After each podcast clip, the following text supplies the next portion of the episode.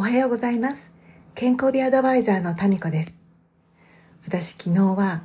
えっと本当は振り付けのリハーサルの練習があったんですけれど、振付師の方がちょっとそのアシスタントの方の都合で亡くなったんですね。それで出演するみんなで、まあ、全員じゃない、全員だと二十何人だけど、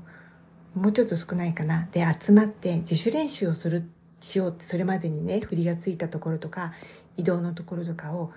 その練習しようってことになりました。で、もちろん、それぞれあの、レベルのね、差はあるから、何でもできる人とか、うん、初めて参加する人とか、あと、全員一緒の振り付けって結構まだ少なくて、その、場所場所によって分かれて、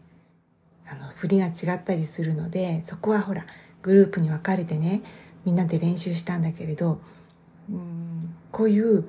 先生もアシスタントもいないところでの自主練習だと、なんて言うんだろう。全然できない人も、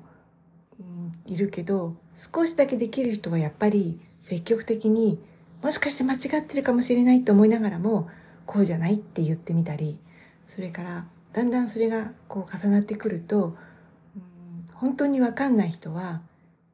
聞いていいですか？ってちょっと聞きやすくなったり、そういう、なんて言うんだろう、コミュニケーションが取れて、で、しかもね、私はまあ、すごくできるわけでもないし、すごくできないわけでもないんだけれど、教えているうちに、やっぱり、ね、どうせなら自信を持ってこれはこうでしたよって言いたいじゃない？だから一生懸命そこのところを思い出したりとか、復習したりとか。で、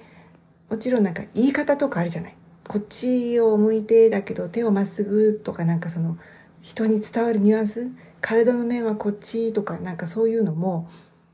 うんと喋ってる側のイメージと同じ日本語を受け取っても受け取る側のイメージでやっぱりちょっと違ってたりするけどそれも自主練習の良さで見てみてこの比べてみてとかって言えたりとかして本当はね先生とかアシスタントさんがいた方がすごく効率的なレッスンになるんだけれどそうじゃなかったけれどやっぱりね学びのあるそんな貴重な時間になりました。